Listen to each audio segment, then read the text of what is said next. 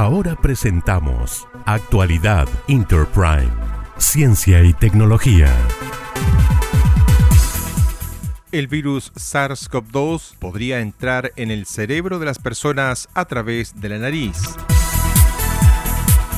El virus SARS-CoV-2 que causa la enfermedad de COVID-19 podría entrar en el cerebro de las personas a través de la nariz. Es un descubrimiento que además de explicar algunos de los síntomas neurológicos que se han observado en pacientes con COVID-19 podría ser útil a la hora de diagnosticar y de aplicar medidas de prevención de contagios. El estudio, realizado con autopsias, se ha publicado en la revista científica Nature Neuroscience.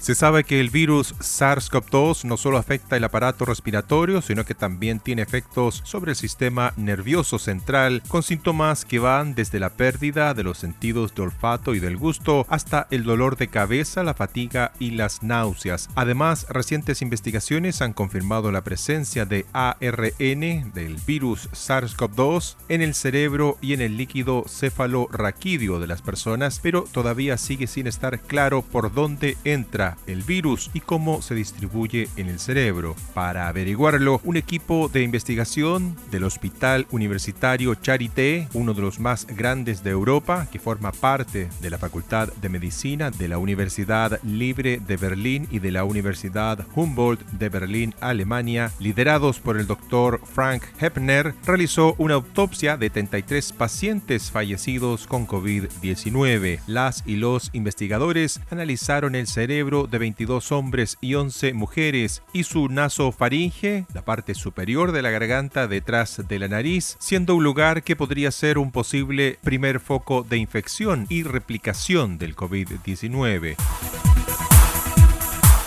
el momento de la muerte, las y los pacientes tenían una edad media de 71 años y el tiempo transcurrido desde el comienzo de los síntomas hasta la muerte fue de una media de 31 días. Las autopsias encontraron ARN del virus SARS-CoV-2 y de varias proteínas en el cerebro y de la nasofaringe y partículas del virus intactas en esa zona, en la nasofaringe. Los niveles más altos de ARN viral se encontraron en la membrana mucosa olfativa, donde están las células nerviosas y reside el sentido del olfato, según este estudio. Además, el equipo científico observó que la duración de la enfermedad estaba inversamente relacionada con la cantidad del virus detectado y que cuanto más altos eran los niveles de ARN del virus SARS-CoV-2, menos duraba la enfermedad.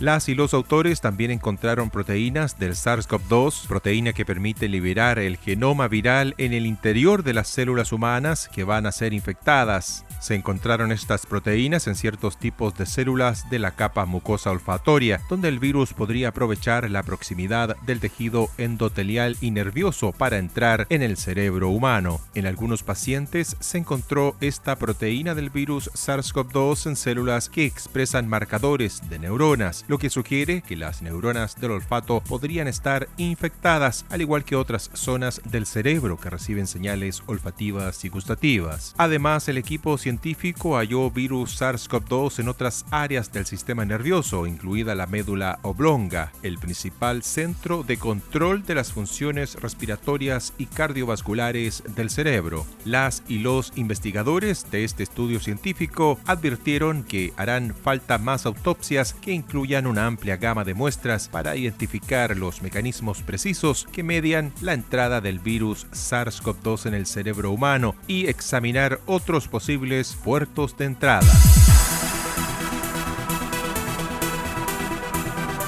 Hemos presentado Actualidad Interprime, Ciencia y Tecnología.